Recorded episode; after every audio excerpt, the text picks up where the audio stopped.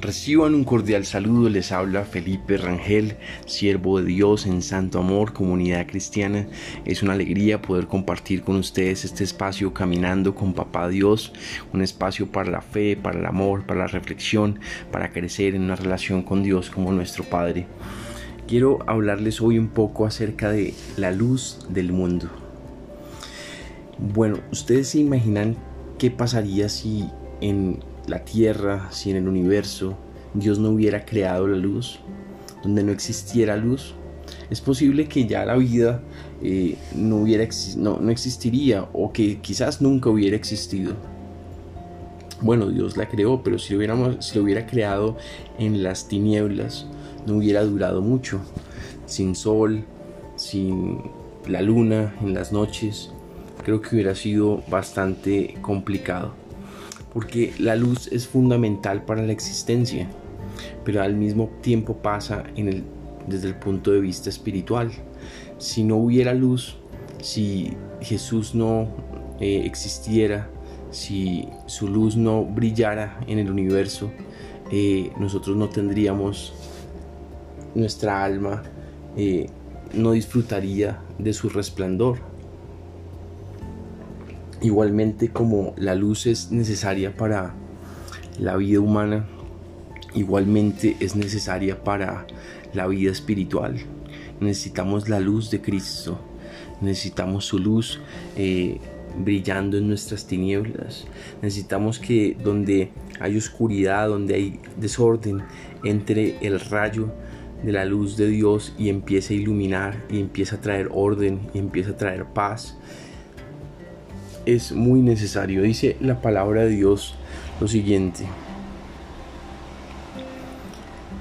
Una vez más Jesús se dirigió a la gente y les dijo, Yo soy la luz del mundo, el que me sigue no andará en tinieblas, sino que tendrá la luz de la vida.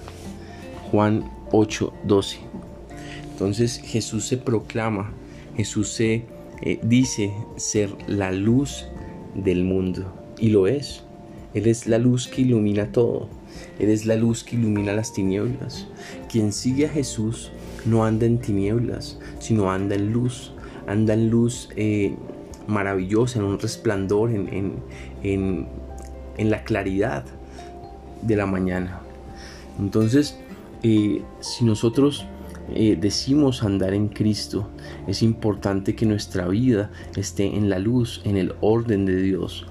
Eh, es importante que dejemos que su luz limpie, aclare, transforme nuestro interior.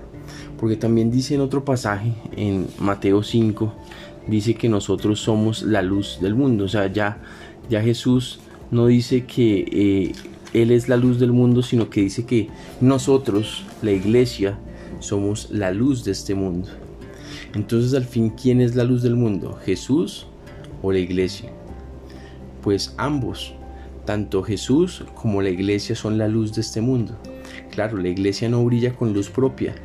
La, iglesia es como la luna eh, que brilla con el resplandor del sol, donde el sol es Cristo y la luna eh, es la iglesia que brilla en, todo el mundo.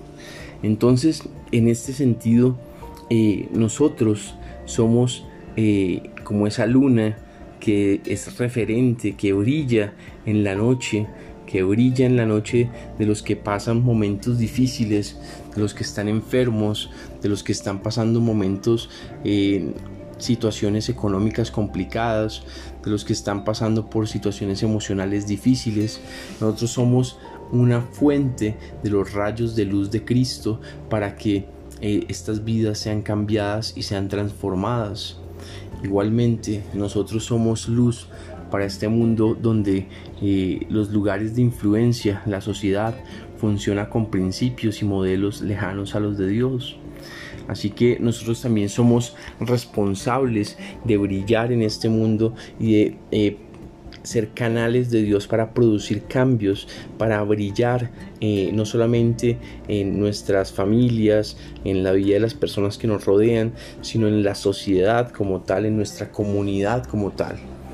Eh, a veces nos encerramos solamente en nuestra vida, la iglesia, la familia, pero se nos olvida que hay una sociedad, hay un mundo eh, en el cual también debemos brillar.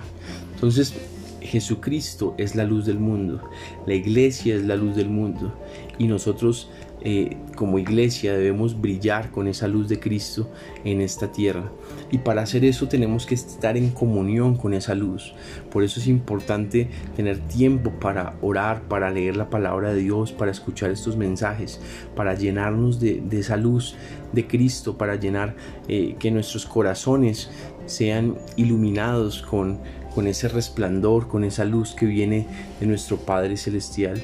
Dios es luz. Eh, él brilla con un resplandor eterno, inconmensurable, y, cuando nos acercamos a Él, su luz eh, ilumina, sus rayos penetran lo más profundo de nuestro ser y nos eh, examinan y obran en nuestro interior. Entonces, si queremos ser luz para nuestra familia, para esta sociedad, para este mundo, tenemos que estar en comunión con la luz de este mundo que es Cristo el Señor. Y tenemos también que brillar en esta tierra con la luz de Cristo para que otros puedan ver su gran amor y su poder. Así que eh, que la luz de Cristo ilumine siempre a través de nuestros corazones a este mundo que tanto lo necesita. Vamos a orar. Padre, te damos gracias por tu amor. Te damos gracias porque tú eres luz. Tú eres la luz de este mundo, papá Dios. Tú eres la luz que ilumina nuestras tinieblas. Tú eres la luz que nos salva. Tú eres la luz que nos lleva a nacer de nuevo, a una vida diferente, a una vida en ti, llena de tu amor y de tu paz, Señor Jesús. Padre, que iluminemos en este mundo con tu luz, en nuestra familia, en nuestra comunidad, eh, en nuestra ciudad, en las naciones de la tierra. Ayúdanos a iluminar con tu luz, Padre, a este mundo, Señor Jesús. Que tu luz fluya a través de nosotros. Que tu luz disipe las tinieblas que haya en nuestro interior. Que nosotros no andemos en tinieblas, sino en tu luz. Te lo pedimos, Padre, en el nombre de Jesús.